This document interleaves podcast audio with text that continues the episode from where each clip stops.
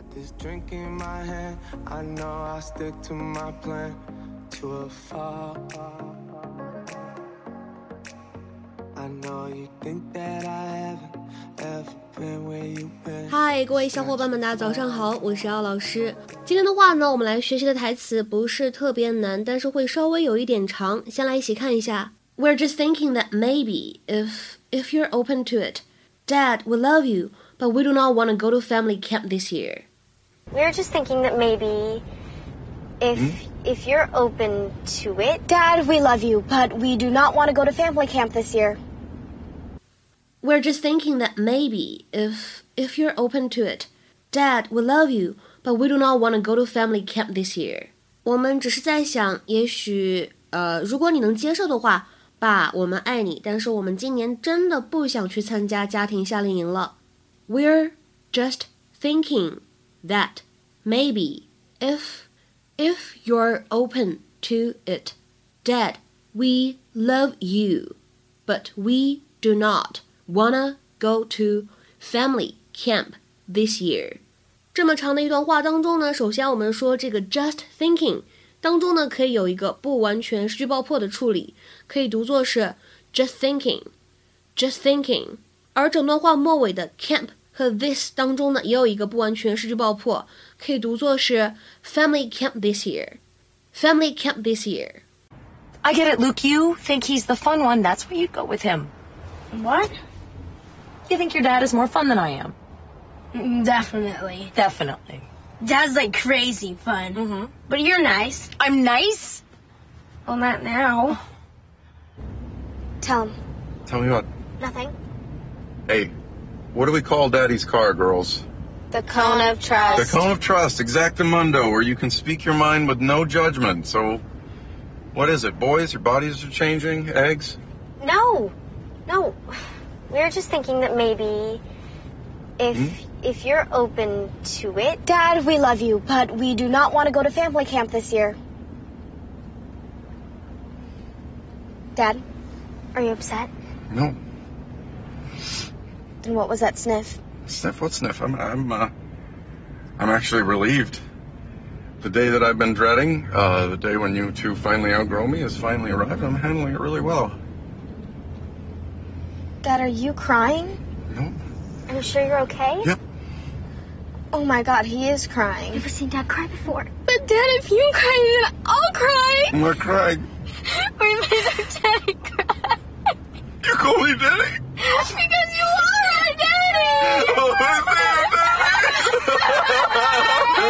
Don't cry, Mom. I am not crying. Open 这个单词呢，其实是非常基础、非常简单的一个词汇。我们大家都知道，它有表示打开的意思。那么动词和形容词的词性都有。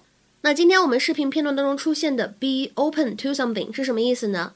可能会有以下的一些用法。比如说第一层含义，我们的 open 可以用来表示敞开着的、没有盖子盖着的这样的一个意思，with no cover or roof on。比如说看下面这个句子，The hall of the old house was open to the sky。这个旧房子的大厅呢是露天的。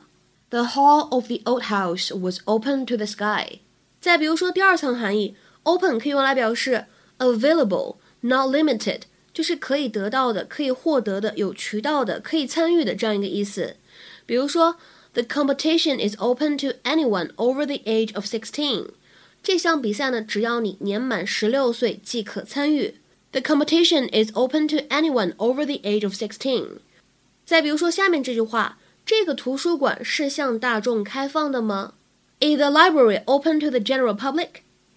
Is the library open to the general public? 第三层含义，当这个 be open to something 使用人来做句子主语的时候，它指的是愿意倾听，或者说愿意接受新的想法，愿意接受不同可能性的存在这样的一些意思。Be ready and willing to consider or accept suggestions or ideas，或者呢，be willing to consider many different possibilities。 其实呢，我们说，如果有某一个人身上有这样特别难得的品质，我们可以用一个复合形容词来形容他，就是 open-minded。open-minded 意思呢就是思想开明的，乐于接受新想法的。所以呢，跟我们刚才讲到的这个 be open to something 意思呢基本是一致的。比如说下面呢来看两个例子。第一个，I have some ideas about where to go, but I'm open to suggestions。关于目的地的选择呢，我有一些想法，但是呢，我也乐于听听别人的看法。I have some ideas about where to go, but I'm open to suggestions。再比如说这个例子，Even at the age of eighty, she is always open to new experiences。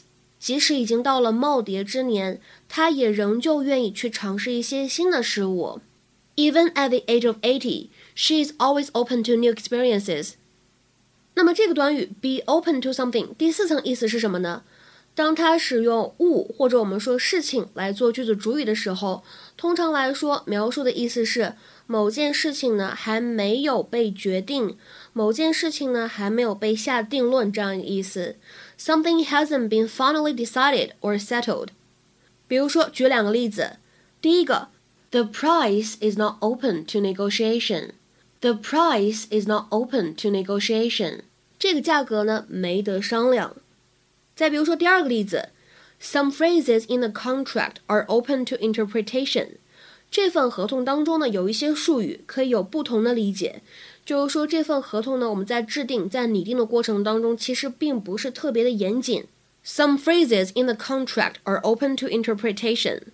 那回过头来说一下我们今天的视频片段，非常明显，在今天的视频片段当中呢，我们的 be open to 应该是第三层意思的使用。那么在这里呢，再举一个相同用法的例子。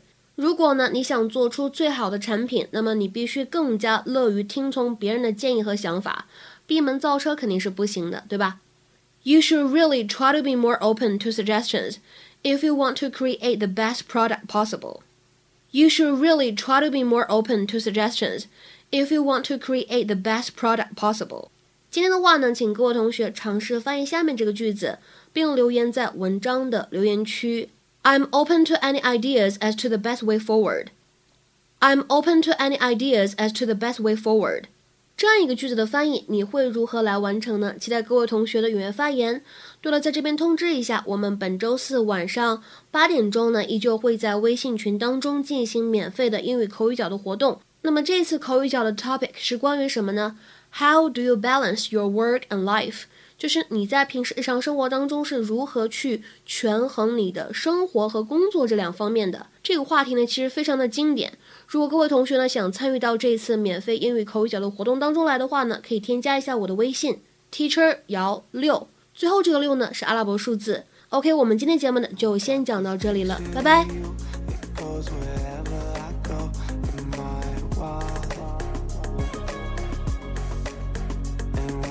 pick up the phone, I sit and stare at your number.